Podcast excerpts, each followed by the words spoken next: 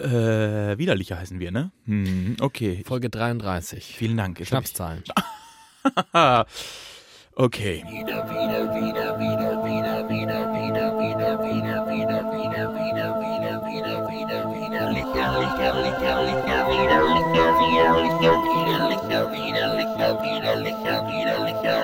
Der Schnaps läuft und es läuft bei uns auch einfach, denn hier ist widerlicher Folge 33. Die aphrodisierendsten Wirkungen eurer Woche, das auditive Orgasmusgemächt. Ich dachte erst die afroamerikanische.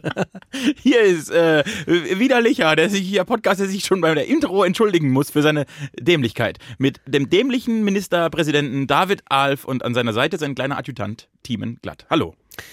Einen wunderschönen guten Abend oder gute Nacht oder guten Morgen oder guten Tag, je nachdem, wann ihr das hört. Denn das hier ist ein Podcast. Er erscheint mittwochs um 0 Uhr.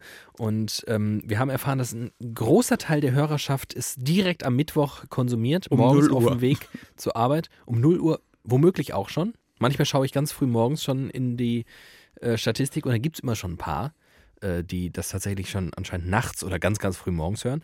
Das freut mich sehr. Ansonsten äh, holen das Leute nach. Ich habe jetzt erfahren von einem äh, guten Freund von mir, der eigentlich auch uns mal sehr gewogen war, ähm, dass er sehr, sehr zurückhängt, weil er uns nur auf dem Fahrrad hört. Ah, Äh, also der im Winter kann- scheiße. Richtig, im Winter fährt er kein Fahrrad und dann hört er uns einfach nicht. Also er muss, Schade. äh, Marius hat sehr viel zu tun im Sommer. Bisschen schade. Vielleicht muss er einen Umweg fahren morgens auf dem Weg zur Arbeit. Das finde ich schade. Äh, das war, ich glaube, das schlechteste Intro in der Geschichte von Widerlicher. Dafür möchte ich mich entschuldigen. Aber ich bin gerade, ich war noch nicht bereit. Das Schöne ist an so schlechten Intros, es kann auf jeden Fall nur besser werden. Ja, daran arbeiten Äh, eine besondere ähm, Bedingung bringt dieser Tag heute auch. Wir haben Dienstag, den 29.01. Ähm, wir sind schon ein bisschen angeheitert. wir. Ja, wir hatten Redaktionskonferenz. Wir hatten eine kleine Redaktionskonferenz und was soll ich sagen? Vielleicht ist schon das eine oder andere Bier und der Rotwein in uns hineingeflossen. Alter! okay, ja. Stangelore hat auch schon einen kleinen Rausch abbekommen. Ihr hört's, bei uns ist richtig was los. Ähm, Stangelore ist am Start, unsere ein Meter lange Eisenstange. Äh, macht das Bier auf. Oh, wir haben heute übrigens keinen Licher. Wir haben von einem lieben Kollegen und ich möchte ihn an dieser Stelle einfach mal zumindest vornamentlich nennen. Ja, Jürgen. unser Freund Jürgen. Lieber Jürgi, vielen Dank für dein Bier. Jürgen braut mit ein paar äh, Freunden selbst Bier. Ja. Und zwar ist das das Taunus Naturtrüb. Kurz Ähm, TNT. Denn es ist explosiver Alkohol. Und äh, Tatsächlich sehr lecker. Ist wirklich sehr, sehr lecker, kann ich sehr empfehlen. Wenn ihr darauf Bock habt, äh, www. Weiß ich nicht, tnt.de. Sicher, sicher. Äh, genau. Und um Licher mal auch ein bisschen wieder unter Druck zu setzen, muss man ja auch mal ein anderes Bier So kommt das nämlich. Wenn wir hier von der Marketingabteilung von Licher nichts hören, dann trinken, wir jetzt, wütend. dann trinken wir jetzt alle drei Wochen ein Fremdbier. Ah. Das kommt nämlich davon. Zum Wohl. Prosit. Ah, Prost. Alles klar. So, ich bin bereit zu podcasten. Ich schlucke langsamer als du, habe ich gemerkt. Du machst.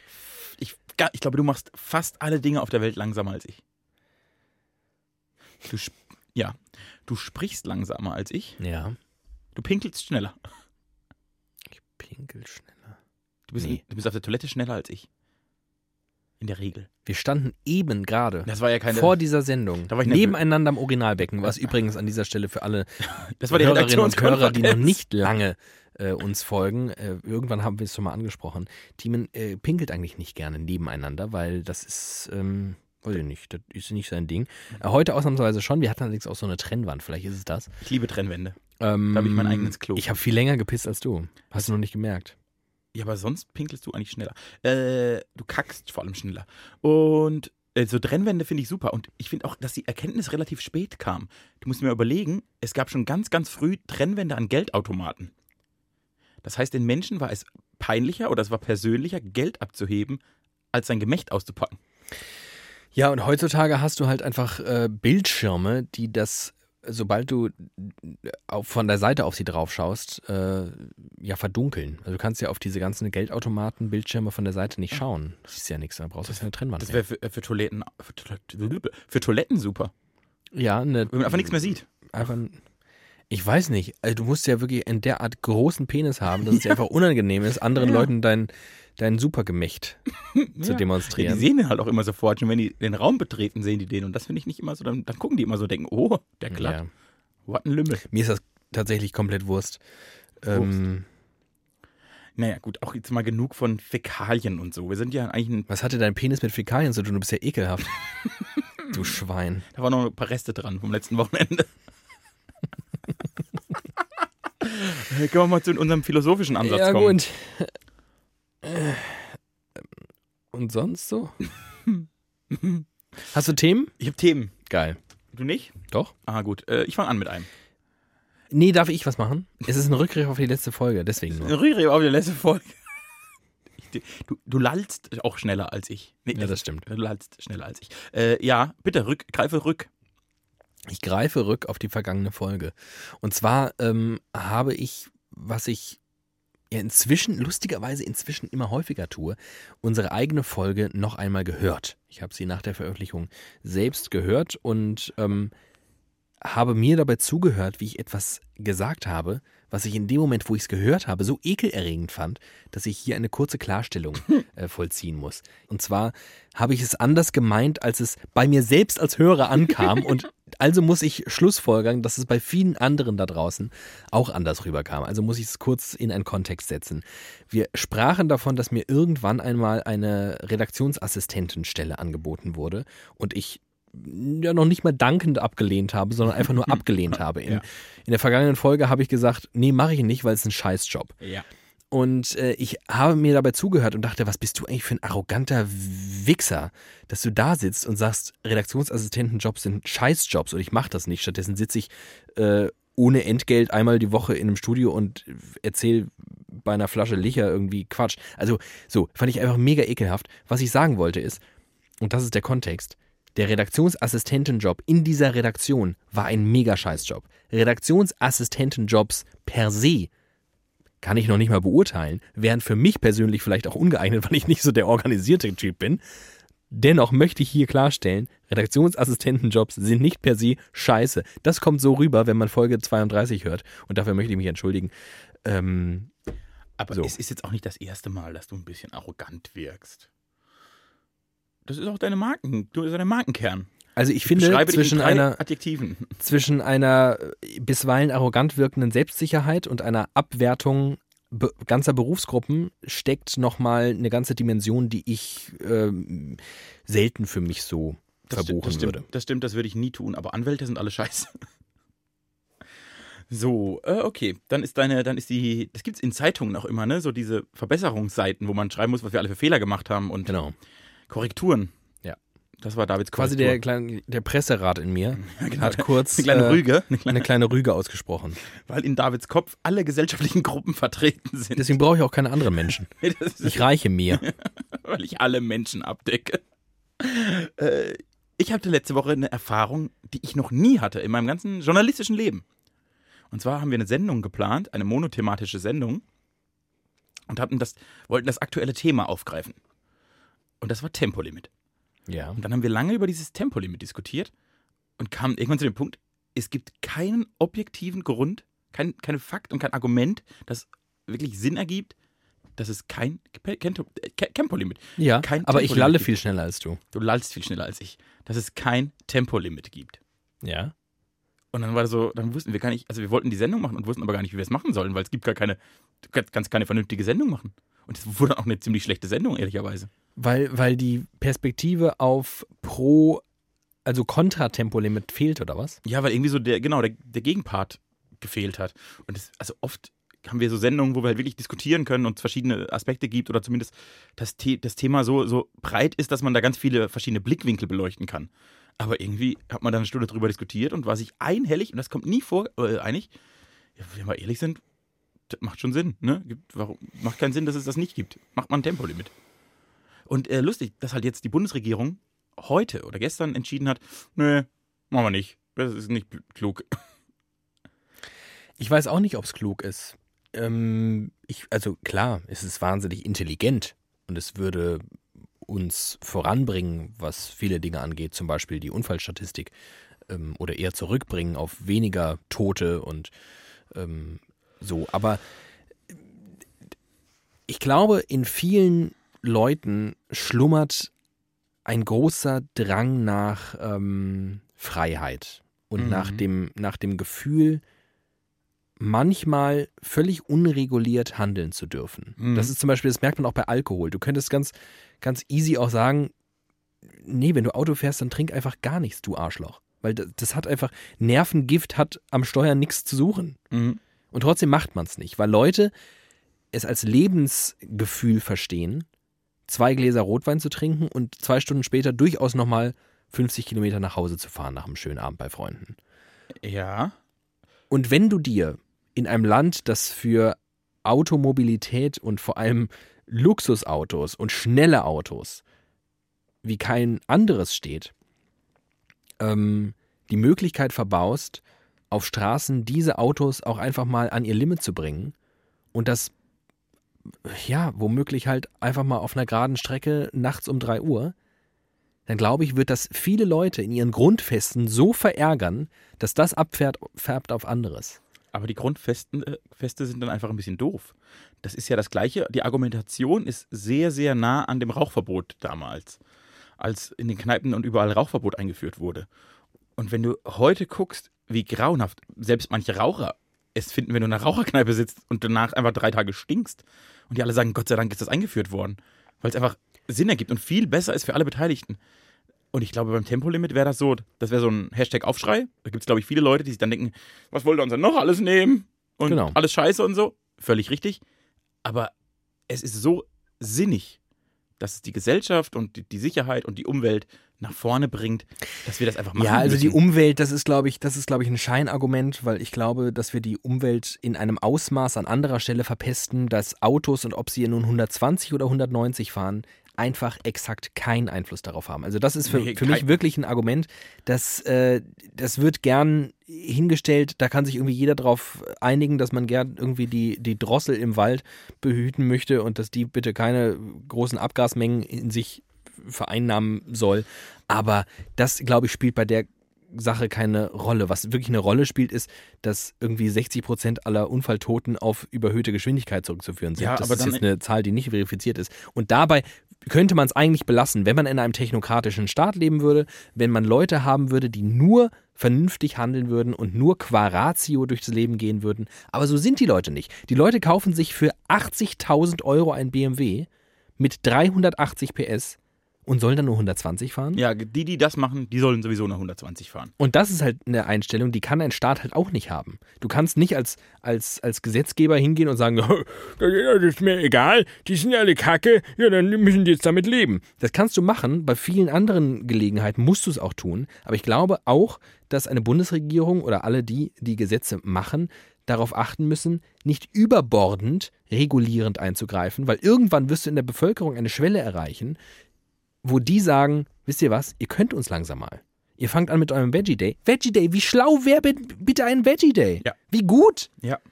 Ja, aber da gibt es einfach, das muss man akzeptieren und man muss es tolerieren. Und da erwarte ich auch von ökoversifften grünen Wählern die Toleranz zu sagen, okay, es gibt intolerante Arschlöcher, die leben hier auch.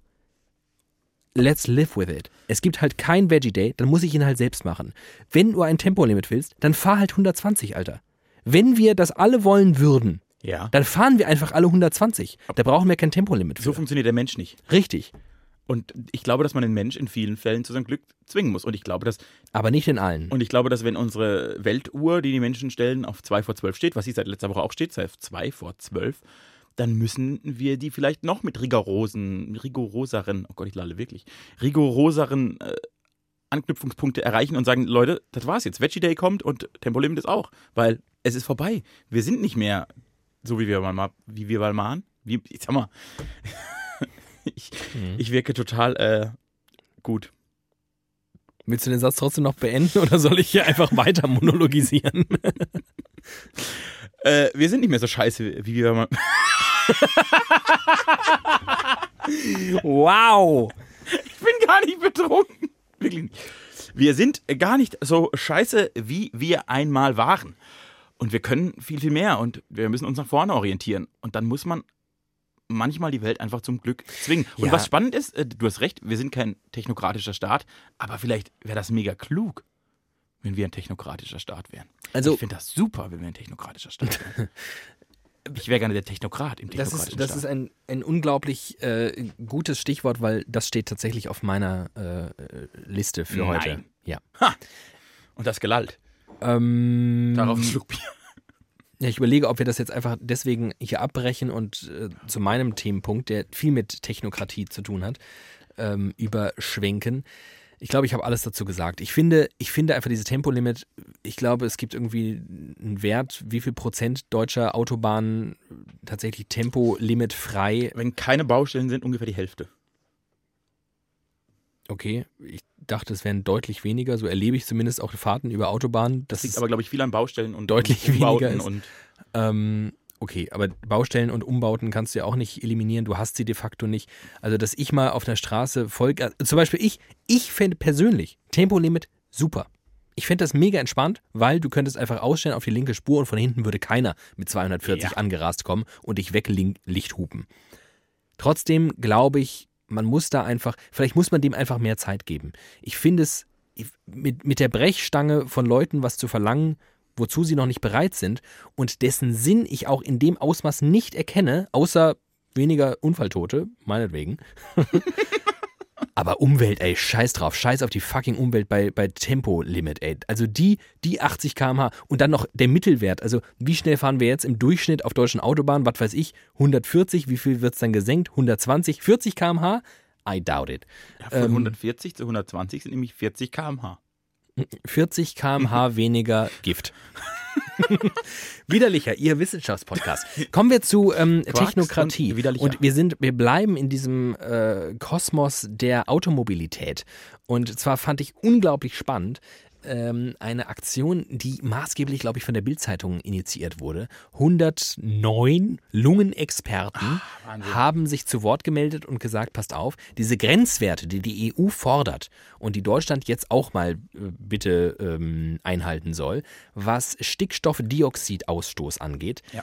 die sind kompletter Quatsch. Denn Stickstoff, äh, Stickstoffdioxid, ich glaube, darum geht's, ne? Stickstoffioxid. Aber darum ging's, ne? Oder, oder ging's um was anderes? Keine Ahnung. Dieses Zeug, was da rauskommt, das ist überhaupt nicht so gefährlich, weil das in einem Ausmaß aus Autos freigegeben wird, das beispielsweise im Vergleich zu dem, was aus Rauchern rauskommt oder was Raucher in sich hineinatmen, Ja. so geringfügig, also marginal ist, dass man, wenn man den Grenzwert ansetzen würde, bei jedem Raucher minütlich davon ausgehen müsste, dass er tot umfällt. Tut er nicht? Also chillt mal und haltet euch bei den Grenzwerten ein bisschen zurück. Also fand ich eine spannende Sache, eine spannende Sichtweise und ich habe mich gefreut, dass sich Experten auf einem Fachgebiet überhaupt erstmal einmischen. Unabhängig davon, wie ich persönlich dazu stehe. Ich persönlich lebe mitten in der Stadt, fände es auch geil, wenn ich joggen gehen könnte und nicht die ganze Zeit denken würde, "Bah, was ist das für eine ekelerregende Luft. Trotzdem finde ich es cool, wenn Leute, die nicht einfach nur auf, ja, aber die Umwelt, die ist auch voll wichtig und wir können da auch alle wieder mit Pferden reiten. Oder aber irgendwelche Leute, die sagen, Deutschland ist eine Automobilindustrie und wir können keine Arbeitsplätze gefährden. Wenn die zwei Parteien nur miteinander reden, dann kommen wir halt nicht voran. Wenn aber Leute miteinander reden, die wirklich von was Ahnung haben, wie zum Beispiel Lungenärzte, mega gut. Da kommen also 109 und sagen, nee, die Grenzwerte sind Quatsch, weil das ist gar nicht so schlimm. Dann kommen andere Lungenärzte und sagen, ja, das äh, ist aber schon schlimm, weil X und Y und Z und die und die Studie hat es bewiesen. Und dann gab es aber von allem aus, vor allem aus diesem, aus diesem grünen Milieu und auch von, vor allem aus, aus, aus dem Milieu von vielen Journalisten dieses Gefühl von, was sind das denn für ekelerregende Scheiß-Lungenärzte? Was mischen die sich denn da jetzt ein? Die sollen gefälligst die Schnauze halten und überhaupt die Bildzeitung, was fällt der überhaupt ein? 100, 100, 100 Lungenärzte, das ist ja quasi gar nichts. In dem Verband gibt es 50.000. So. Und ich frage mich, was steckt dahinter, dass Leute nicht in der Lage sind, einfach mal mit Fakten über Dinge zu diskutieren? Und wie gut ist bitte diese Steilvorlage dieser 109 Lungenärzte, ob sie nun recht haben oder nicht? Ja. Daran kann man sich doch abarbeiten. Aber ich kann mich nicht an einem Andreas Scheuer abarbeiten, der sagt, aber wir dürfen keine Arbeitsplätze gefährden, weil das ist halt eine Aussage, ja gut. Okay. Äh, ganz viele verschiedene spannende Aspekte. Zum Beispiel das Spannende, wenn man es nochmal rückgriff zum Tempolimit, da war es ja praktisch eine Kommission aus Experten aus verschiedenen Himmelsrichtungen zusammengewürfelt, die gesagt haben, es wird Sinn ergeben, das zu tun. Die Faktenlage ist eben so, dass Tempolimit total sinnvoll ist und dann eher die Politik sagt, ja, nee, wir haben Angst vor dem WLAN, machen wir nicht. Das ist ja praktisch das Gegenteil von dem, was du gerade propagiert hast, was ich komplett unterstütze. Super fände ich, wenn alle gesellschaftlichen Diskussionen eben, dass da die 109 Lungenärzte sitzen und dann nochmal 109 andere und nochmal 109 von der, was ich was, Ärztekammer und noch ein paar Wissenschaftler und die zusammen einen Lösungsvorschlag erarbeiten, woran sich die Regierung halten müsste im besten Fall. Weil ich glaube, dass wir da zu viel klügeren Lösungen kommen. Das Problem ist ja, dass unser Bundestag zu einem Drittel aus Juristen, zu einem Drittel aus Lehrern und zu einem Drittel aus Landwirten besteht. und die versuchen irgendwie eine Beamtenlandwirtschaftspolitik zu machen, die alle, die, die oft nicht, nicht von Ratio bestimmt ist. Und so eine Ratio-Bestimmung fände ich super.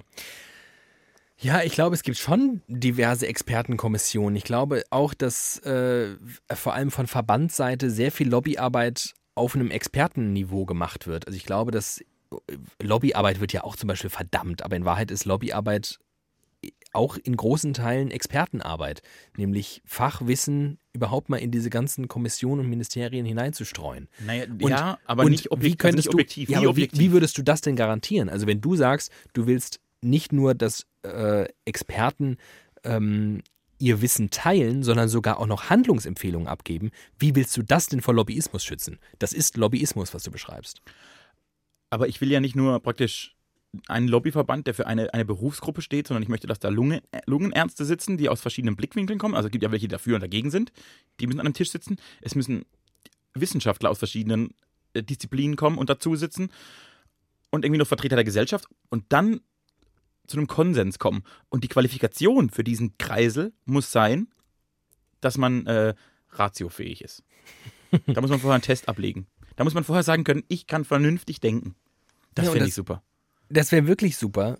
Und da sind wir dann tatsächlich auch beieinander, weil ich finde Expertenstreit halt viel geiler als so ideologischen Streit. Absolut. Also und, und wirklich, natürlich finde ich es geil, wenn wir die Erde nicht ganz so ausbeuten würden, wie wir es tun. Natürlich fände ich ein Tempolimit geil. Natürlich fände ich es geil, wenn sich Autohersteller an Grenzwerte halten würden, weil es werden immer mehr Leute in der Stadt leben und Städte sind so luftreinheitstechnisch wirklich eine Vollkatastrophe. Da kann auch niemand was gegen sagen. Das ist einfach scheiße und wir müssen uns irgendwas überlegen. Aber dieses komische Bambi-Gefühl, was viele Öko- Fanatiker irgendwie empfinden und wir sollten alle irgendwie wieder zurück ähm, in Wald und Haselnüsse fressen und gar nichts mehr, was irgendwas mit, also diese Technologiefeindlichkeit, die dahinter steckt und äh, Wissenschaftsfeindlichkeit auch. Also das habe ich jetzt krass gemerkt bei diesem Streit um die 109 Lungenärzte, vielleicht waren es auch 106, keine Ahnung. 109. Ähm, da dachte ich wirklich, was habt ihr für ein Problem? Da sagen 109 Experten, haben eine Meinung dann lasst doch bitte die anderen einfach sagen, was ihre Meinung ist, dann können wir uns gemeinsam überlegen, welche Meinung wohl die sinnvollere ist. Aber fangt doch nicht an, daran zu zweifeln, dass deren Expertise hier nichts zu sagen hat, weil das war etwas, was ich oft gelesen habe, dass die sich einfach zurückhalten sollten aus diesem Thema. Und da denke ich, ja, nee, gerade nicht. Exakt ihr solltet darüber reden. Ich habe heute was total Spannendes gelesen. Und zwar ging es ähm, darum, äh, saisonale äh, äh, Früchte und Gemüse und sowas. Und man sagt ja, Erdbeeren zum Beispiel. man sagt ja, so würdest du aus dem Bauch heraus sagen, also immer oh, saisonal ist ja mega geil. Beispiel hat jetzt äh, ein Mensch, der sich mit, mit Umweltforschung auseinandersetzt, äh, im Interview, glaube ich, mit Bento oder der Zeit oder ich habe es irgendwie über die Zeit oder Spiegel, was weiß ich, gelesen.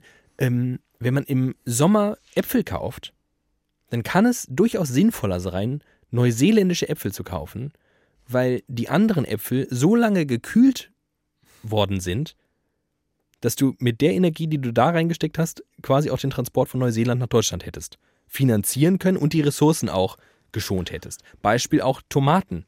Tomaten im Winter.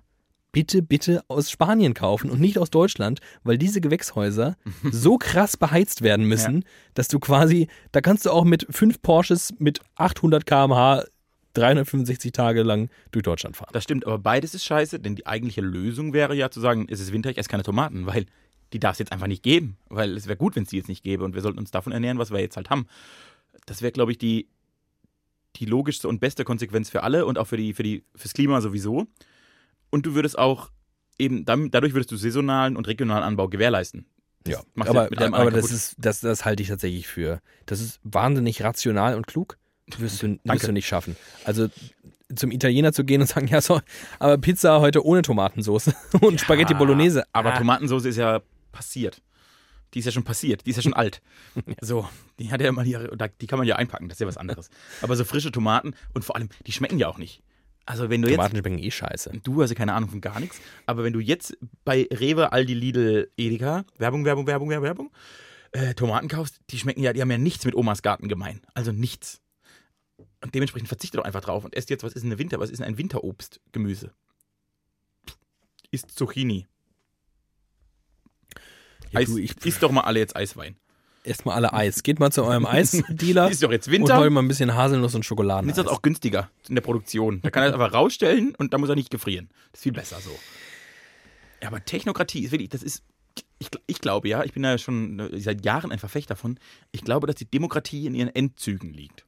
Die macht nicht mehr lange mit. Die Demokratie, du siehst es jetzt in allen Ecken und Enden dieser Welt, hat ihre Enden. Dann kommt so ein Donald Trump und so ein Erdogan und so, die sind alle demokratisch gewählt. Aber klug ist das nicht, dass die gewählt sind. Und ich glaube, dass da jetzt an irgendwann in nächster Zeit der nächste politische Evolutionsschritt vom Feudalismus über die Demokratie hin zur Technokratie kommen wird. Ich sehe das. Könnte sein, aber ich halte es nicht für die bessere Alternative, weil genau, genau weil Menschen nicht rationale Wesen sind und weil sie sich zumindest nicht in weiten Teilen von ihrer Ratio leiten lassen. Meinst du, man könnte das erziehen? Nee. Meinst du, man könnte Kinder Nein, in der Schule zur nein, Ratio erziehen? Nein, und das wäre auch nicht gut. Das wäre auch überhaupt nicht gut. Das ist genau die Diskussion, die wir haben über künstliche Intelligenz oder- und über Roboter und über die Frage, was macht ein Auto im Fall eines Unfalls? Fährt es lieber die alte Oma um oder das kleine Kind? Ähm, ich glaube, es ist gut, dass Menschen auf Basis ihrer Gefühlslage handeln können und auf Basis ihrer Sozialisation und auf ihrer Emotionen. Ähm, und ich glaube nicht, dass die Welt besser wird, wenn alles nur noch in Nullen und Einsen und korrekt ist. Ähm, weil das nicht mehr menschlich wäre, weil so Menschen halt einfach nicht ticken. Das stimmt. Aber was ich einem Menschen, auch einem fühlenden Menschen, was ich, also so eine Grundvoraussetzung, die man sich immer hofft, ist das, was man, glaube ich, gemeinhin als gesunden Menschenverstand bezeichnet. Also da hat ja, glaubt ja eh jeder, dass er das hat. Jeder glaubt, er hat einen gesunden Menschenverstand. Und die Vorstellung davon, was das ist, geht aber auch sehr auseinander, glaube ich. So, Also gesunder Menschenverstand könnte auch sein, ja klar, sollten wir keine Ausländer in unser Land lassen. Wir spielen hier nach Spielregeln, die kommen von außen und wollen andere Spielregeln. Ja, sorry, tschüss. das ist ja zumindest mal ungesund für die Ausländer, also kann es kein gesunder Menschenverstand sein. Habe ich jetzt hiermit gelöst. Nein, aber so irgendwie nimmt nicht immer die Alternative, die ihr fühlt, sondern die, die einfach am meisten Sinn ergibt. Das wäre doch schon mal ein ganz guter Anfang. Und dann, ja, äh, das ist lustig aber, dass du das heute ansprichst, denn da kommt ein nächstes Thema, über das ich mir gestern Gedanken gemacht habe. Also heute läuft es wie, so ein, wie so eine Perlenkette. wir sollten mehr saufen. Das ist mein Credo. Da sind wir beim Thema. Äh, ich habe mich gestern gefragt, wie viel Prozent Asperger ich habe. Mhm. Denn ich glaube, jeder Mensch hat einen gewissen Prozentsatz Asperger und ich hatte gestern eine soziale, Situation. ja, und bin gescheitert. Wie ich so oft an sozialen. Ich bin, ich, wenn, wenn ich Menschen kennenlernen muss, werde ich nervös. Wenn, selbst wenn ich, wenn ich Menschen, die ich schon kenne, in einer Situation, die mir fremd ist, kennen, äh, treffe, werde ich nervös. Ich bin wahnsinnig oft in sozialen Umgängen wahnsinnig nervös. Und das ist sowas, was man typisch für diese, äh, wie heißt das denn? Nicht nur Asperger, aber einfach Menschen mit so einer, Autismus? mit so einem Autismus, genau. Das ist für die typisch. Und im Gegenzug bin ich natürlich wahnsinnig brillant, wie die Menschen mit Asperger also sind. Und dann habe ich mich gefragt, ob ich nicht einfach zu 30% Asperger habe. Ein tolles Thema. Tion, vielen Dank für diesen Einwurf.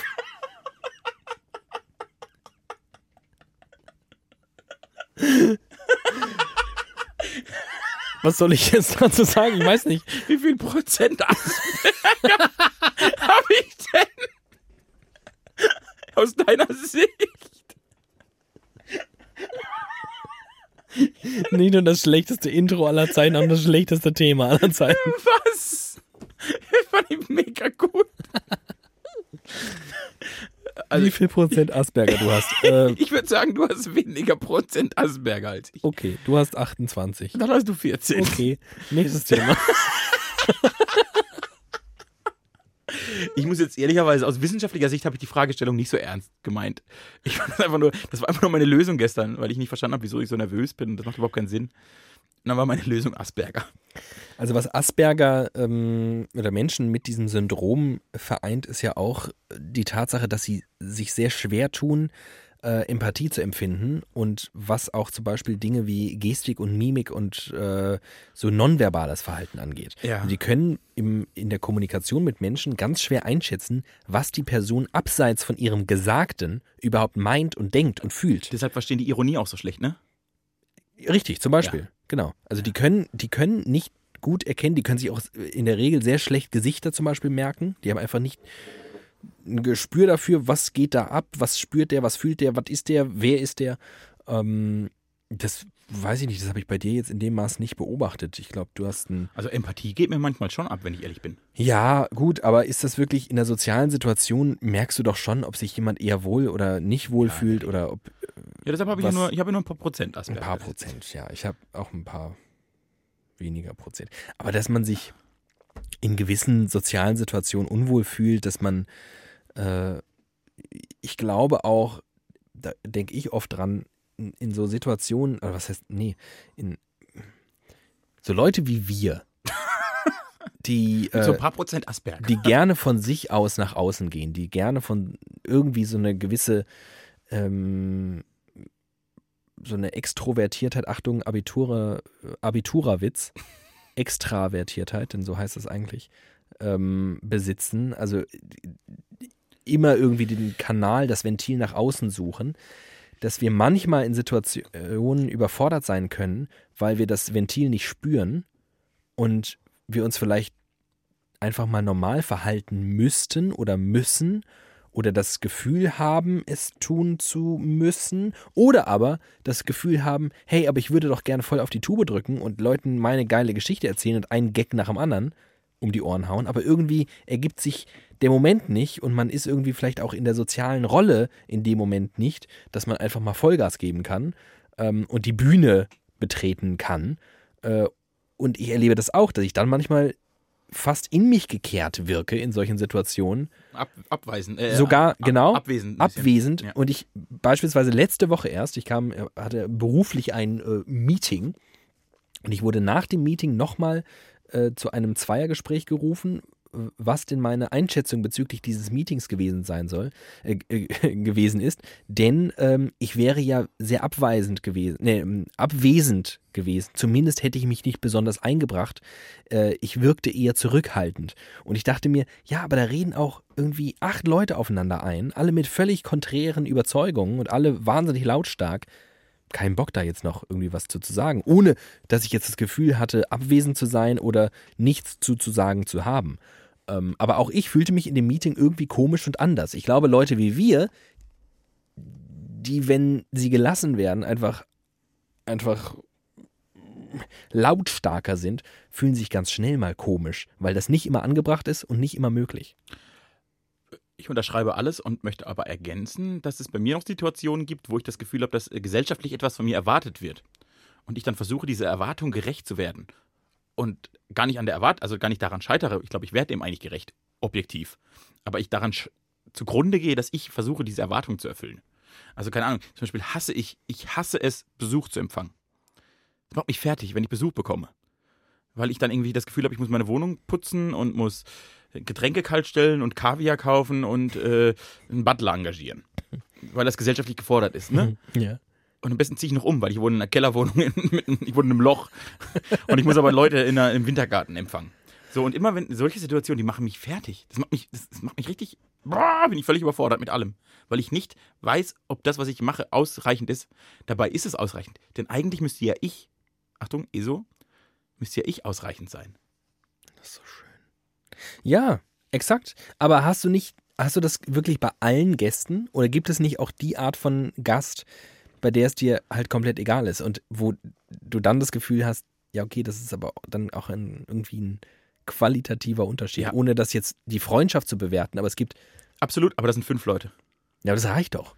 Ja, aber ich muss manchmal auch andere Menschen empfangen. Ja, aber so ist das halt. Ja, das finde ich aber, das macht mich fertig. Ich glaube, das, Boah, geht, das geht vielen Leuten so. Brutal. Ich glaube nur, dass äh, Auch ein Grund, warum ich Geburtstage zum Beispiel hasse. Es gibt ein unterschiedliches Ausmaß, genau, es gibt ein unterschiedliches Ausmaß an der Lust, Leute zu empfangen und ähm, Gastgeber zu Ja, da sein. gibt es Menschen, die, die gehen da total drin und auf. es, richtig, und es gibt hier zum Beispiel Leute, also das ganze Dienstleistungsgewerbe, Servicekräfte in der Gastronomie beispielsweise. Ich könnte das gar nicht. Meine Natur würde es gar nicht zulassen. Also ich, klar, ich könnte jemandem einen Teller bringen mit Essen. Aber ich könnte mir von einem Menschen, der mein Essen gegessen hat und danach mich irgendwie anpflaumt, weil die Pflaume auf seinem, was weiß ich, auf seiner Paella, bekanntes hessisches Rezept, Pflaume auf der Paella, nicht ganz durchgebraten wurde, mich dann ankacken zu lassen und dann kein und dann kein Trinkgeld zu bekommen. Ich kann mich da gar nicht zusammenreißen. Ich habe gar nicht diesen Dienstle dieses Dienstleistungsgehen in mir. Ich würde sagen, äh, passen Sie mal auf, Sie Arschgeige, Sie können auch einfach woanders essen gehen, Sie Pornowichser. Ähm, so, ich habe nicht das ich kann ich kann das nicht dieses Gefühl, mich zurückzunehmen und den Gast König sein zu lassen und zu sagen, ja, das äh, tut mir aber wahnsinnig leid, kann ich Ihnen vielleicht noch einen Kaffee anbieten oder einen Nachtisch, der geht ja. natürlich aufs Haus, kriege ich nicht hin. Und ich glaube, so unterschiedlich sind halt Menschen. Manche Menschen sind gerne Gastgeber und sagen, hey, komm, du bist hier mein König und du kriegst von mir das und du kriegst von mir das und ich putze so wahnsinnig gern für dich auch noch die ganze Wohnung, weil ich finde es einfach mega geil, hier einen Gast zu haben, den ich bedienen kann ähm, und andere Leute denken sich, ja, ohne ist irgendwie angenehmer.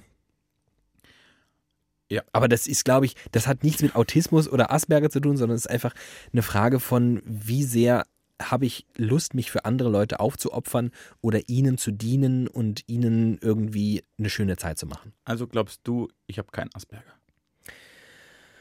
Ich würde so weit gehen und, äh, und sagen, du hast keinen Asperger. Dann frage ich jetzt noch 100 neuen Lungenärzte, aber wenn die das auch bestätigen, dann glaube ich es.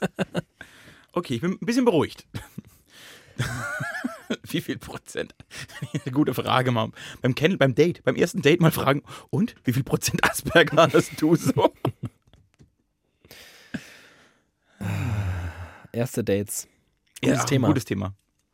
Oh, hast du schon mal so richtige, hast du welche gehabt in deinem Leben, die richtig in die Hose gegangen sind? Nee, aber ich hatte ah. sehr unangenehme. Also ich bin, ich, ich muss dazu sagen, ich bin nicht so der Date-Typ gewesen und ja. äh, mutmaßlich auch heute nicht, wenngleich die Phasen, in denen ich äh, Dates gebraucht hätte oder sie notwendig gewesen wären, glücklicherweise auch rum sind. Aber ähm, meinetwegen. Ich, ich richtig. Ich, ich ähm, habe fast alle meine Beziehungen rekrutiert aus irgendwie erweiterter Freundes- oder Bekanntenkreis. Kontaktanzeigen. In der Zeitung. Das war immer super einfach. Er schreib's einfach, sie. genau, schreib's einfach eine schöne kleine Anzeige, auf einmal zack, fertig, Freundin. Nee, aber ähm, ich, das, das äh, ist selten passiert, dass ich auf, auf Dates war. Also, pardon auf, auf solchen Dates, wo irgendwie klar war, da herrscht irgendwie auch ein Interesse an vielleicht mehr. So. Und ähm, ich habe ein, ein Date, das einfach bei mir unvergessen ist. Es ging, es war einfach, es, es lief einfach nicht. Ja. Und zwar, es lief einfach nicht. Wir haben uns getroffen und im Moment des Treffens habe ich ihr schon eine Anspannung angemerkt, die sich bei ihr äußerte in so einer komischen, abwesenden, also sie, zum Beispiel, sie hat mich nicht angeschaut. Sie hat mir nicht in die Augen geschaut. Weder bei der Begrüßung noch beim dann irgendwie Richtung Café oder wir haben uns in so, einem, in so einer Bar getroffen oder sind dann gemeinsam zu dieser Bar gegangen. Ich glaube, sie war so angestrengt und so aufgeregt, dass sich das bei ihr geäußert hat in, ja, lieber irgendwie Richtung Himmel oder in die Ferne blicken. Und ich fand das total strange. Dann waren wir in dieser Bar. Dann gab es aber irgendwie keinen richtigen Sitzplatz und wir haben uns zu Leuten dran gesetzt. Mhm Sie hat aber wahnsinnig leise geredet. Wir saßen so ein bisschen weiter weg voneinander und ich habe sie einfach wahnsinnig schwer verstanden. Und es stellte sich raus, alle meine Interessen hatten nichts mit ihren zu tun und umgekehrt. Ähm, alle meine Überzeugungen hatten sehr wenig damit zu tun, was die so mitbrachte. Ihre ganze Herkunft, ihr ganzes Wesen, ihr Job, ihr, ihre Träume, ihre Wünsche, die waren so wahnsinnig weit entfernt von meinen. Und es war wirklich spannend, weil es nahm irgendwie trotzdem kein Ende. Also wir haben uns sehr lange unterhalten. Ich bin irgendwie in der Lage, wahrscheinlich habe ich doch nur 4,8% Asperger. Ich bin in der Lage, selbst mit Leuten irgendwie eine Konversation zu führen, mit denen ich mich augenscheinlich nicht so wahnsinnig verstehe, aber es ist irgendwie auf so einer freundlichen Art und Weise. Und wir, es, es ging dann irgendwie ein paar Stunden und ich war schon so, oh, wie bringst du das jetzt? Ah. Aber ich bin dann auch irgendwie nicht in der Lage zu sagen, ja, du, Tschüssikowski, ne, in einer Dreiviertelstunde. Äh, müsste man eigentlich. Jedenfalls, das werde ich nie vergessen. ich habe sie dann noch zum Bahnhof gebracht ähm, und dann haben wir uns da verabschiedet und ich dachte, okay, Alter, fuck, ey, vier Stunden, das war ja wirklich sehr anstrengend und unschön. Ich habe danach kurz mit einem Freund darüber gesprochen und der meinte dann so, ja, aber was machst du jetzt, wenn sie sich nochmal meldet und sich nochmal treffen will? Und ich so, ja, nee, du, das waren jetzt vier ganz schlimme Stunden. Also das war wirklich sehr unangenehm. Wir hatten quasi überhaupt nichts gemeinsam. Alles war immer nur von, ach echt? Aha, okay. Also bei mir ist ja, ja, bei mir ist irgendwie so, so, die wird sich auf keinen Fall bei mir melden. Sie hat sich gemeldet. Zwei Tage später. Mhm. Und ich dachte so, hä?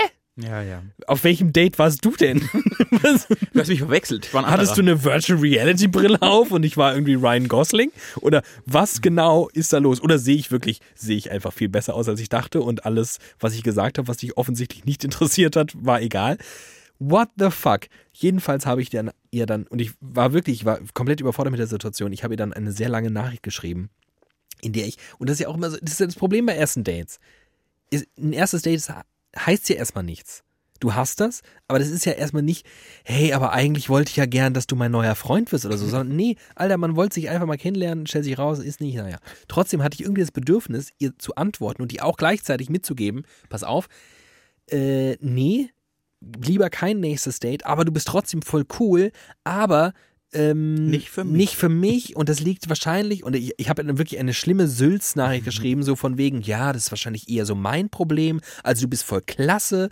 Und ich habe mich, es ging mir wahnsinnig auf den Sack, was ich da selbst geschrieben habe.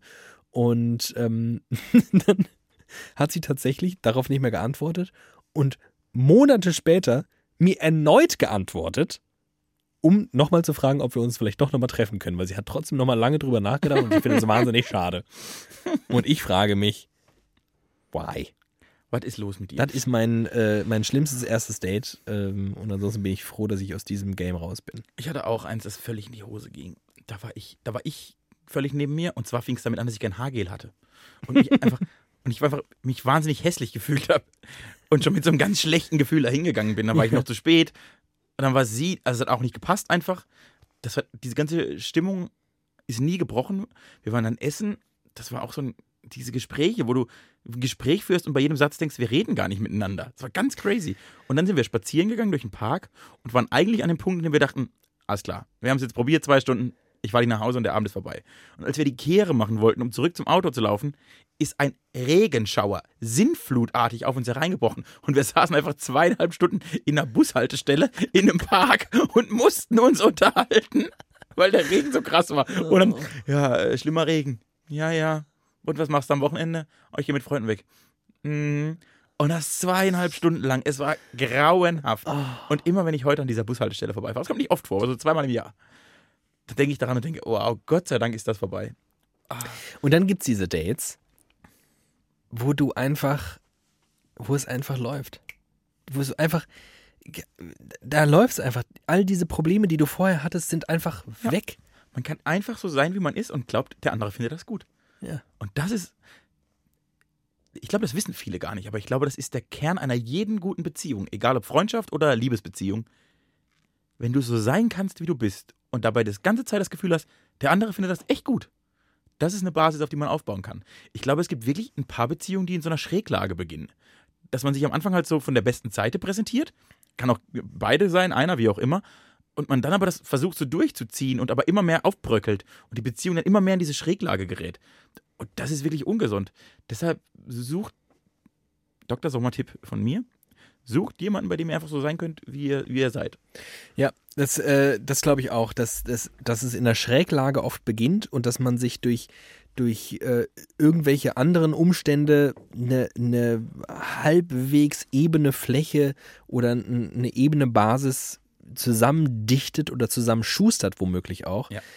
Aber das halt nicht von Dauer sein kann, weil das einfach zu instabil ist und du immer wieder daran erinn er, er, oh, erinnert wirst, ähm, dass, dass das Ganze fußt auf einer Nummer, die eigentlich nicht so läuft, wie es hätte laufen können. Und ich war auch schon in solchen Beziehungen, wo ich, wenn wenn ich ganz ehrlich bin, schon sehr früh hätte wissen können, das wird nicht gut enden und das wenn, selbst wenn es jetzt enden würde, würde es schon nicht gut enden. Also alles ist eigentlich Ja. schreit danach, dass es und ähm, aber so ist der Mensch. Ich glaube, man neigt halt auch dazu, Dinge möglich machen zu wollen. Ja, aber das äh, Problem dass ist, das im Zwischenmenschlichen halt aber nicht möglich ist, wahrscheinlich. aber das Problem ist, wenn man sich am Anfang Dinge schön redet, statt schöne Dinge zu reden.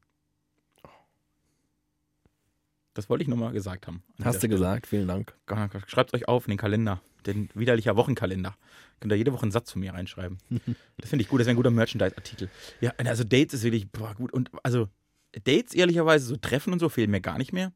Was mir so ein bisschen, was ich gerne, was ich gerne mache und gerne gemacht habe und irgendwie gerne auch noch ganz oft machen würde, aber nicht mehr tun werde. bin so gespannt. Nein, ist einfach, was ich immer, was total cool fand, war immer dieses erste Schreiben. So dieses, ich, ich, ich schreibe halt einfach gerne.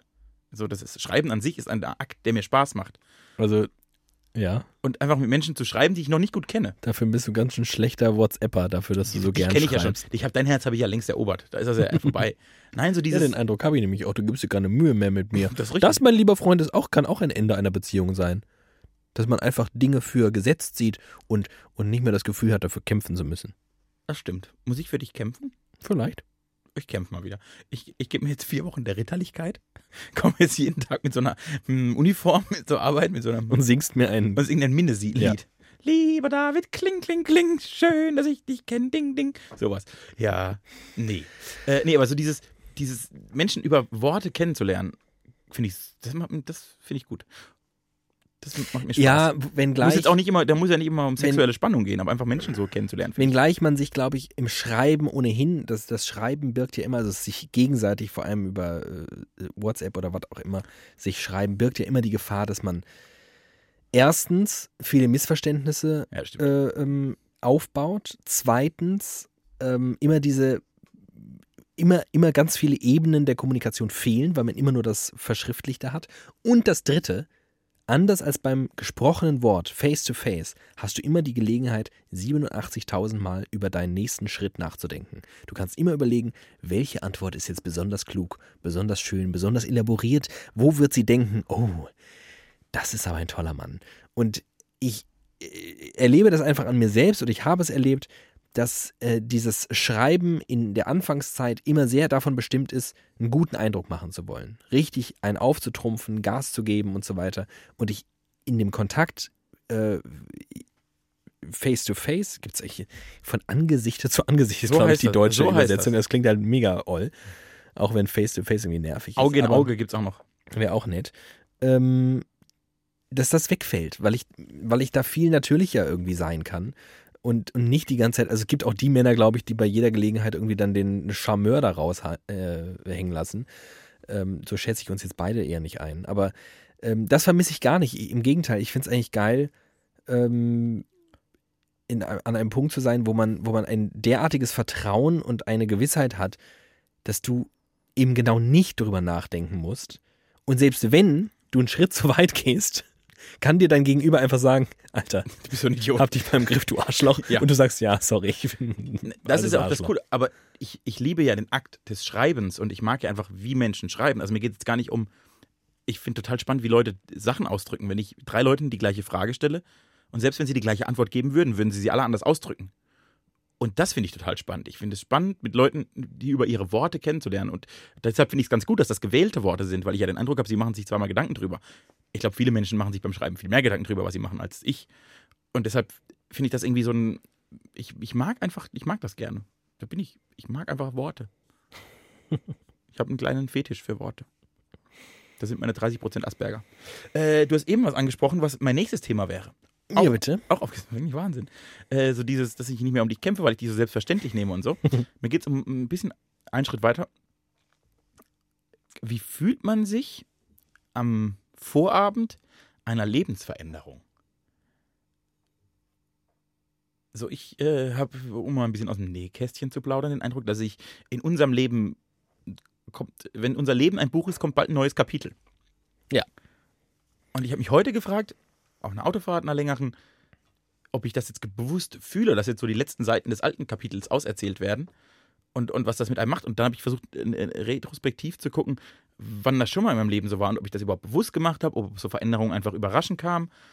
Und irgendwie hast du da so ein, hast du Riten oder hast du, hast du Dinge, die dabei auffallen oder bist du, macht dich das fertig, macht dich das glücklich? Ich habe äh, selbstverständlich keine Riten, weil ich ähm, Riten ablehne. Weil ich irgendwie so nicht funktioniere und sie nicht ablehne, aber sie zumindest nicht in dem Ausmaß brauche. Ähm, ich eigentlich von neuen Kapiteln im Leben immer eher angezogen bin, als äh, ein Gefühl der Verunsicherung spüre. Also ich finde es immer geil, wenn sich was verändert, eigentlich. Also äh, ich muss dazu sagen, dass ich irgendwie so unspirituell ich bin, äh, aber ich fühle mich schon auf eine Art gesegnet mit dem Leben, das ich bislang so geführt habe. Also vieles von dem, was ich so gemacht habe, war gut. Vieles von dem, was mir passiert ist, war gut. Ähm, und wenn ich jetzt meine Kapitel anschaue, und du sprichst jetzt ein, ein, ein berufliches Kapitel an, was ich jetzt äh, genau gesagt in drei Tagen vollziehen wird, ein Kapitelwechsel.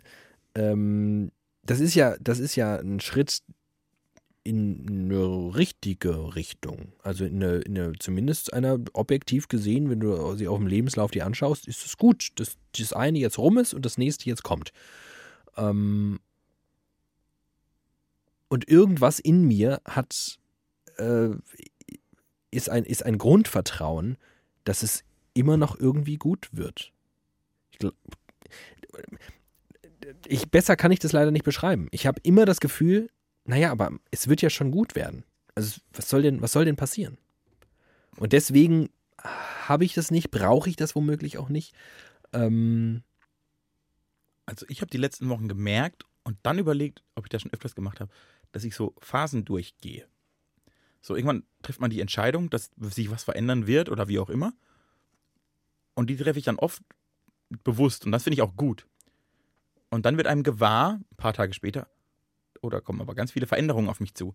Und dann habe ich ganz viel Angst. Dann falle ich in ein, ein abgrundtief tiefes Loch und denke, oh Gott, oh Gott, was habe ich noch? Wieso halte ich mich denn nicht einfach an? Ich, ich saß auf so einem bequemen Stuhl und da drüben steht ein Sessel und ich denke, ja, aber der Stuhl auf, also ne, und ich will zu diesem Sessel und ich weiß auch, dass das besser wird und ich weiß auch zu ganz großen Teilen in mir, dass das gelingen wird. Aber man hat so vor dem Schritt, kurz bevor der Schritt kommt, denke ich immer, okay, und was ist, wenn ich jetzt auf die Fresse fliege? Dann ist alles vorbei.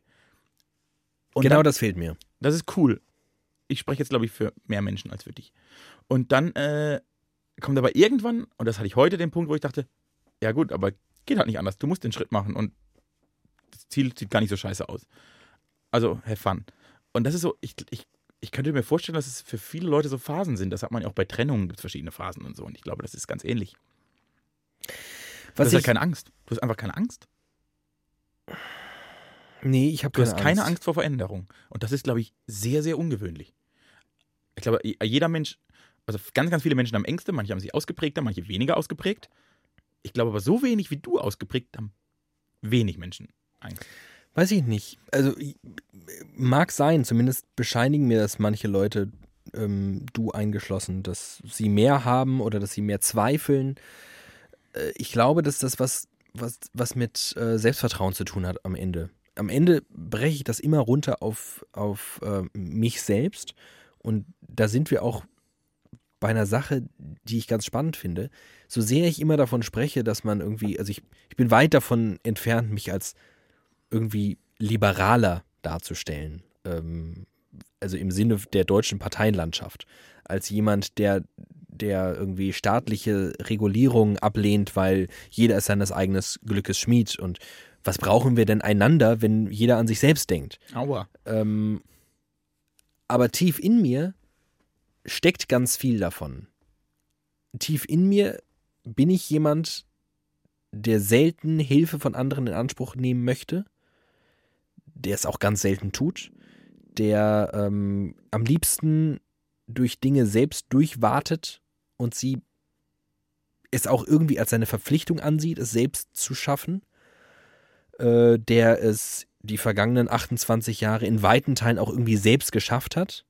Zumindest ist das meine Überzeugung. Vielleicht irre ich da auch, wie die meisten Liberalen übrigens, die sagen, was Steuern brauche ich doch nicht. Lief doch auch so. Nee, lief halt nicht, weil in dem Moment, wo du ins Krankenhaus musst, ja, war es gut, dass du vorher Steuern gezahlt hast und viele, viele anderen auch. Aber das Grundgefühl von mir ist, mir kann ja nichts passieren, weil ich habe ja mich. Und ich kann ja was. Und ich bin ja der, der ich bin. Und das ist schon ganz gut. Und Ähm, das Spannende ist, dass ich das wahrscheinlich im anderen Extrem habe, dass ich denke, ich selbst habe gar nichts geschafft. Ich hatte entweder Glück oder Menschen, die das irgendwie möglich gemacht haben, was überhaupt nicht stimmt. Ich habe ganz, ganz viele in meinem Leben tatsächlich selbst geschafft, wenn man das objektiv betrachtet. Aber ich empfinde das nie so. Ja, und das verstehe ich.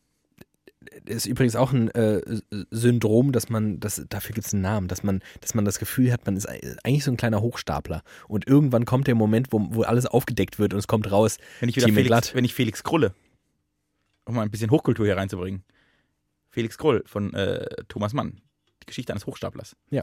Felix Krullen, Ähm, kann man das nennen, als Verb. Ja, es gibt tatsächlich, es gibt einen Namen für dieses, für dieses Phänomen, äh, was äh, übrigens ein, ein Münchhausen-Syndrom. nee, ein, nee, das ist ein anderes, aber ein äh, vornehmlich weibliches äh, Phänomen ist. Also viele Frauen haben das, ähm, zumindest öfter als Männer. Dass ich für die feminine Seite dieses Podcasts steht, ist ja hinlänglich nee, bekannt. nee, ich kenne das, ich kenne das und ich habe das auch. Der Witz ist bei mir, die vergangenen fast 30 Jahre haben mir gezeigt, ich komme mit dem, was ich tue, sei es nun objektiv irgendwie wertvoll oder nicht, funktioniere ich gut in all diesen Umständen und Situationen und in dieser Welt, in der ich mich bewege. Warum soll sich das ändern? Das wird sich nicht ändern. Es wird immer Leute geben, die das irgendwie gut finden, was ich mache. Ob ich das gut finde, ist eine ganz, ganz andere Sache. Das finde ich auch ganz, finde ich ganz entscheidend. Weil viele Leute ja denken, ja, der findet sich so geil, der findet das alle so geil, was er macht. Nö, Ich finde auch ganz viel Scheiße. gar, gar nicht mal so sehr. Ich finde ganz viel von dem, was ich mache, ziemlich, ziemlich durchschnittlich, ziemlich mittelmäßig, manche Dinge sogar schlecht. Ich halte auch manche Einstellungen, die ich habe, manche Lebensweisen und, und Haltungen, die ich habe, für objektiv schlecht. Aber ich funktioniere ziemlich gut so auf dem Blatt Papier. Und daran wird sich, glaube ich, nichts ändern. Es wird sich daran nichts ändern. Warum? Was, was sollte passieren? Dass von heute auf morgen keiner mehr sagt, also das ist doch ein super Typ, den können wir doch einstellen. Oder andersrum halt, irgendjemand sagt, nee, können wir nicht, geht nicht mehr. Der Typ ist raus. Und das dann auch jeder noch sagt. Passiert nicht, wird nicht passieren. Und ist bei dir genauso. Ehrlicherweise ist es bei den allermeisten Leuten so. Ja, nur die allermeisten Welches- Menschen sehen das so nicht. Welches Szenario sollte denn eintreten? Es gibt, ja, außer ein Erdbeben oder eine Katastrophe oder Und ich glaube, das muss man sich mal wirklich, das genau das muss man sich einfach vor Augen führen. Was sollte eintreten, dass deine Ängste Realität werden? Und wenn du dann feststellst, es gibt dieses Szenario nicht, dann kannst du dich zurücklehnen. Dass du mich verlässt. Das ist ein sehr reales Szenario. Guck mal, wenn du sagst, du, Du hältst, schreibst mir bei WhatsApp nicht, dann verlasse ich dich ganz schnell, mein du, willst, Freund. du willst immer nur Veränderungen, alles neu. Jede Podcast-Folge könnte die letzte sein, weil du morgen aufwachen denkst, nö, brauchen anderen Teamen. Die gibt's ja wie Sand am Meer, diese Teamens. Ja. Ja, so ist das. Ja, das ist immer gut mit dir zu sprechen. Das beruhigt die Seele.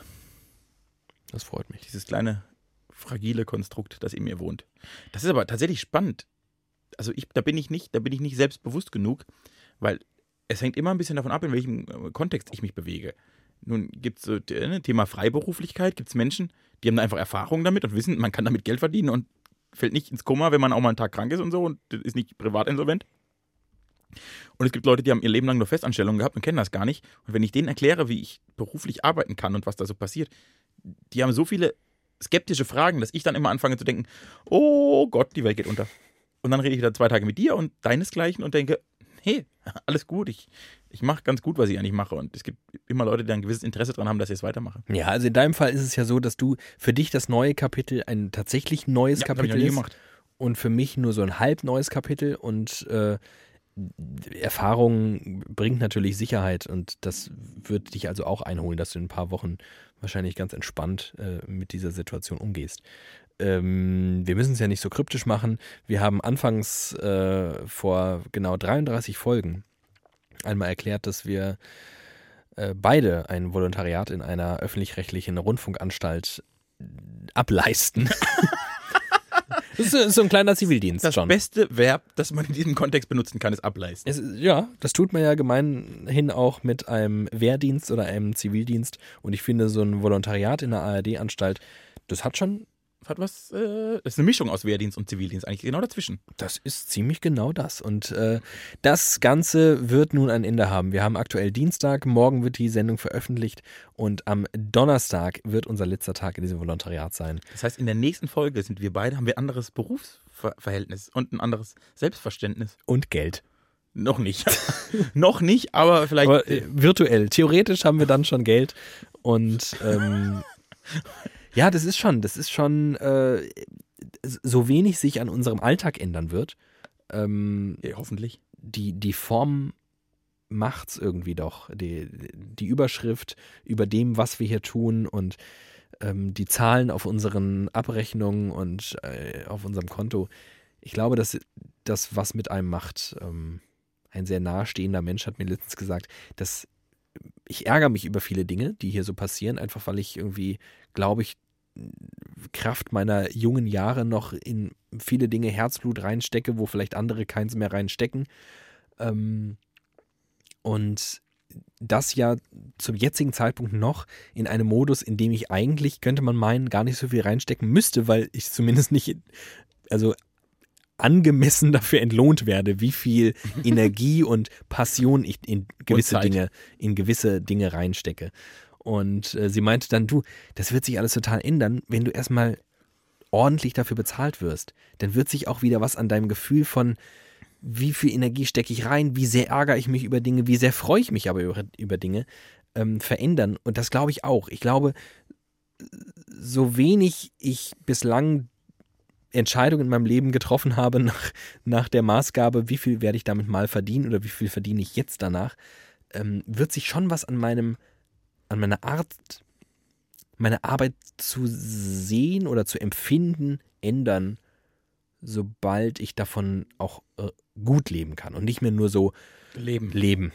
ja, da freue ich mich auch drauf. Äh, spannend, weil was ich äh, diese Woche auch erlebt habe, sowohl beruflich als auch privat, dass ich, wenn ich wirklich eine Angst habe und die enorm ist, dann davor alt zu werden. Und nicht alt im Sinne von Jahren, die ich auf der Welt bin, sondern im Denken.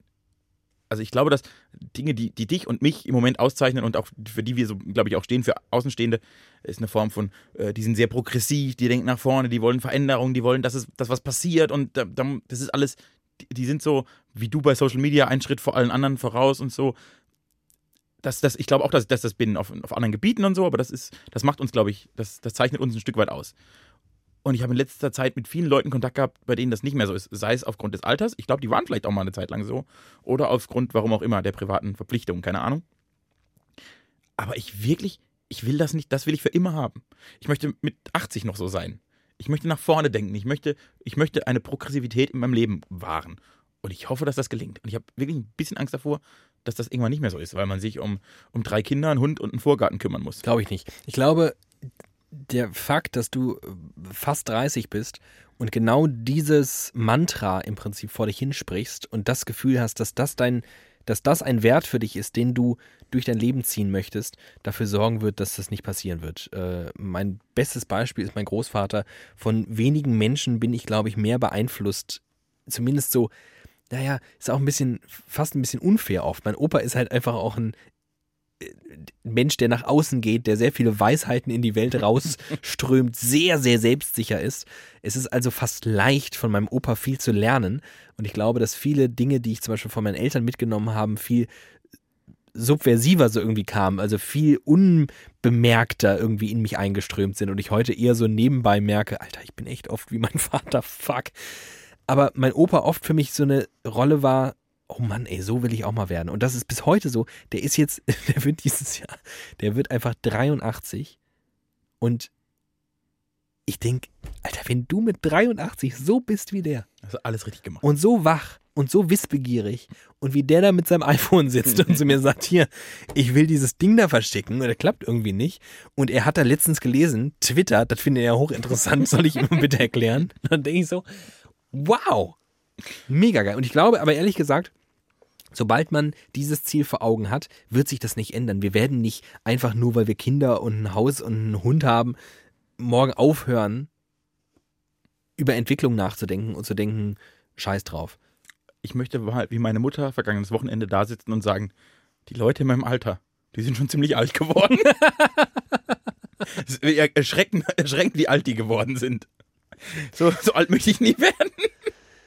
Liebe Hörerinnen und Hörer, wenn ihr diesen Podcast hört und äh, abonniert habt, das ist ganz wichtig, auf Oh, Spotify abonnieren. oder auf iTunes, dann äh, macht ihr vieles richtig auf dem Weg dorthin, niemals alt zu werden und immer gedanklich frisch und jung und progressiv und lusthabend auf Neues. Ich bin ja jetzt schon alt, ne? Ich habe es heute wieder festgestellt, ich habe mich jetzt zum ersten Mal in meinem Leben Winterschuhe gekauft. Äh, sie sehen sehr schick aus. Ich habe dich heute schon äh, beglückwünscht. Ich habe noch nie richtiges Schuhwerk besessen, seit, seit ich 16 bin. Das erste Mal, dass ich richtige Schuhe habe. Was ihr nicht wisst, Timen läuft immer mit solchen Jesus-Sandalen rum, Ja. die er sich selbst gebastelt hat. Aus Von der Marke alten, Converse. aus Jesus-Sandalen von der aus Marke alten Converse. Strohhalmen. Das ist wirklich, ich habe ich, das, das habe vielleicht so ein bisschen Panik, weil ich jetzt echte richtige Schuhe habe, dass ich alt werde. Weil das macht man ja, wenn man vernünftig wird. Und es ist, ich habe sie angezogen und dachte, wow, so warm kann es im Winter an den Füßen sein. Das kenne ich gar nicht. Das ist ja toll mit Pelz und so. mit Pelz. Timen hat nämlich einen halben Fuchs am Fuß jetzt. Ja, links ein Dachs und rechts ein Fuchs. Ah, Das ist verrückt. Okay, äh, das war schön. das freut mich. Ich spreche in äh, bewusster Angelegenheit in der Vergangenheit. Es war schön, denn ich möchte und muss diese Sendung an dieser Stelle beenden. Wir Traurig. zeichnen äh, deutlich später auf, als es sonst unsere Art ist. Und Weshalb wir besoffen sind. heute immer noch in äh, Sendemodus, denn diese Woche ist nach wie vor Frühsendungs-Morning-Show-Woche und ich muss in wenigen Stunden aufstehen. Habe vielleicht 0,4813, 18 Promille Also fahren sollten wir nicht mehr. und ähm, habe ein bisschen Angst vor morgen früh und deswegen freue ich mich, dass ihr dabei wart. Ich freue mich, dass ihr uns zuhört und äh, wünsche euch allen, dass ihr wahnsinnig progressiv bleibt, dass ihr viel Selbstvertrauen getankt habt ähm, in, weiß ich nicht, 2019. Ähm, und Teamen gibt euch jetzt das letzte Geleit. Ich wünsche euch eine wunderschöne Woche und verabschiede mich jetzt schon mal und gleich kommt Teamen glatt und gibt euch die Worte für den Mittwoch. Denn ich finde, es ist mal wieder der Zeit, dass ich einen deutschen Songtext zitiere, um David glücklich zu machen, und möchte euch mit folgenden Zeilen in die Woche entlassen. Jeder Tag ist ein Geschenk, er ist nur scheiße verpackt. Wir sehen uns nächste Woche, hören uns nächste Woche wieder. Das war Widerlicher mit David und Thiemen. Arrivederci.